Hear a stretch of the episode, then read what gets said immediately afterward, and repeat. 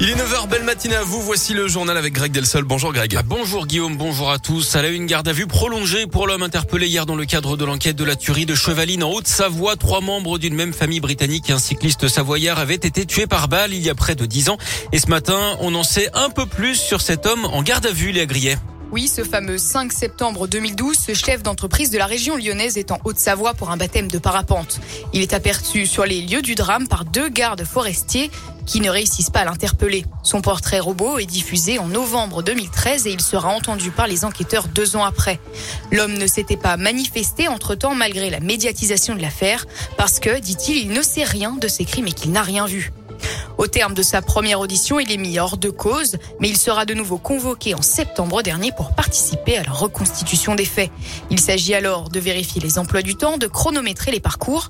Hier, il a donc de nouveau été interpellé et placé en garde à vue. Son domicile a été perquisitionné. Son avocat craint une erreur judiciaire. Pour lui, cet homme n'a à aucun moment le profil de quelqu'un qui pourrait avoir commis de sang-froid avec préméditation un tel assassinat. Fin de citation. Merci Léa. La procureure d'Annecy a promis de s'exprimer à la fin de la garde vue. On devrait donc en savoir plus dans la journée. La colère des profs, la galère des parents. Aujourd'hui, près de trois quarts des enseignants devraient suivre l'appel à la grève. Ce jeudi, mobilisation également des ATSEM, des AESH, des inspecteurs d'académie. La moitié des écoles pourraient être fermées.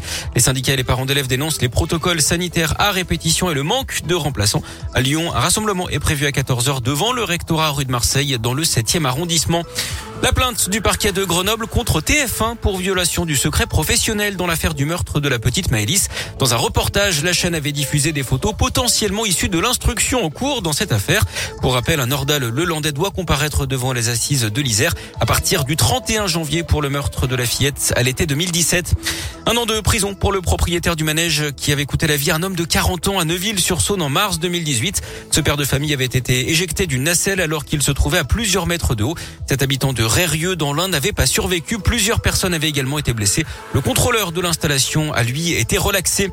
Il était soupçonné d'agression sexuelle sur au moins six enfants dans un club de foot de Saint-Priest où il était bénévole. L'homme de 60 ans jugé hier a été condamné à 5 ans de prison. Il a d'ailleurs reconnu les faits. Il est retourné en détention et sera jugé en mars prochain aux assises du Rhône pour une autre affaire de viol sur mineur dans les années 80.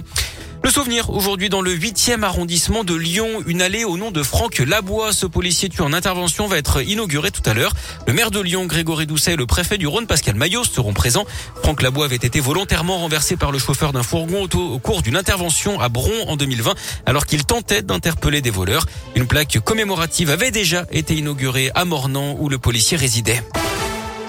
En sport et en foot, un choc PSG-OL dès les huitièmes de finale de la Coupe de France féminine. Le tirage au sort a été effectué hier. Le rendez-vous est fixé au 30 janvier. En tennis, nos Françaises sont fixées à l'Open d'Australie. Gaël fils débutera face à l'Argentin Coria. Il pourrait croiser Novak Djokovic dès les huitièmes de finale si le Serbe est autorisé à rester sur le territoire australien. À suivre également deux, deux duels, en 100% tricolore au premier tour, un Bergasquet et Pouille Moutet.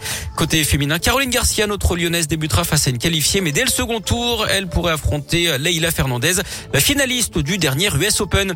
Et puis handball, le coup d'envoi de l'Euro ce soir avec la France qui affronte la Croatie, c'est à partir de 20h30.